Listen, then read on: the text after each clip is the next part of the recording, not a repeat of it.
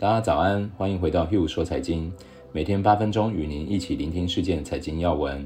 频道已经在各大平台上架，喜欢 Hugh 说财经的听众朋友们，请帮忙关注、订阅、追踪，才不会错过更新哦。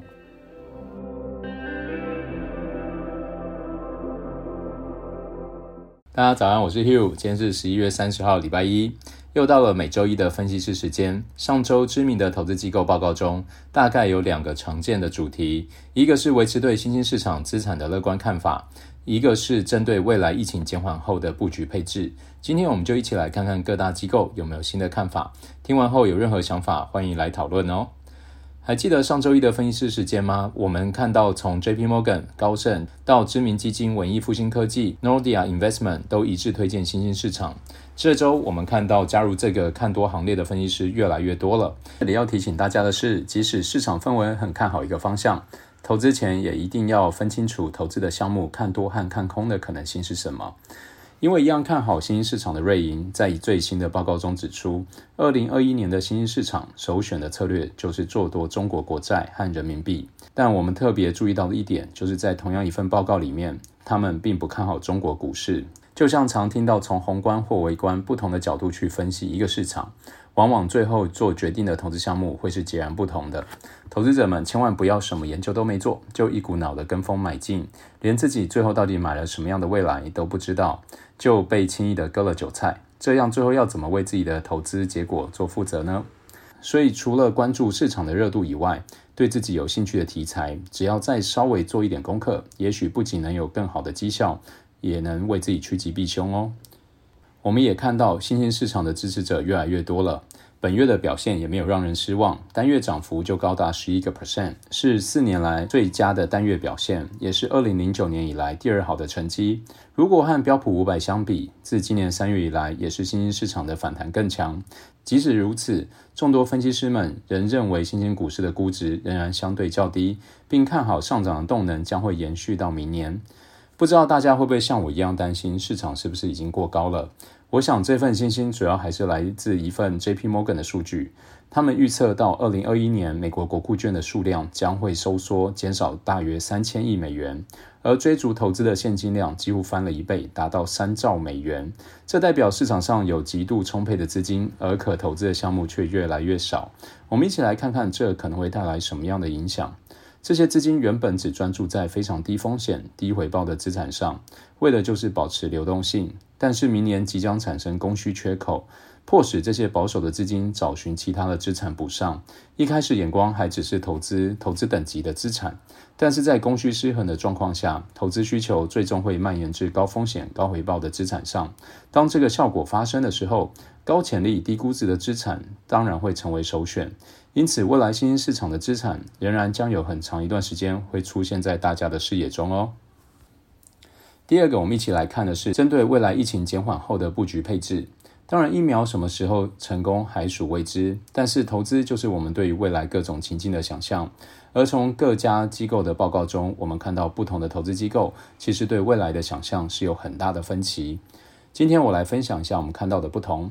像 Northern Trust 是一家管理五千亿美元的基金，它的固定收益主管就认为是时候承担更多风险了。高收益的债券比重，他们愿意从原本的五到十个 percent 来上调，因为他判断低利率的环境将会维持四到五年。对于他的看法，我是相对保守的。看看现在市场上的高收益债券行情就知道了。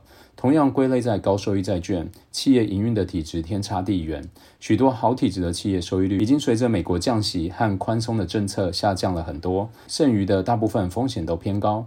因此，相较于上调高收益债券的比重，我个人会比较偏好透过杠杆的增加，投资等级债券的持仓来达到收益的增加。讲到这，我也想跟大家聊聊关于低利率环境还会维持多久的这个问题。其实这是会有变数的。我们从目前机构的共识是普遍三年左右，而有一些对景气比较悲观的看法，则认为会维持四到五年。其实我们可以从一个角度来察觉端倪，像是美国农产品、原物料和国际原油的价格，这几个月其实都在快速的攀升。如果持续下去，通货膨胀的速度可能会比原本预期还来得快。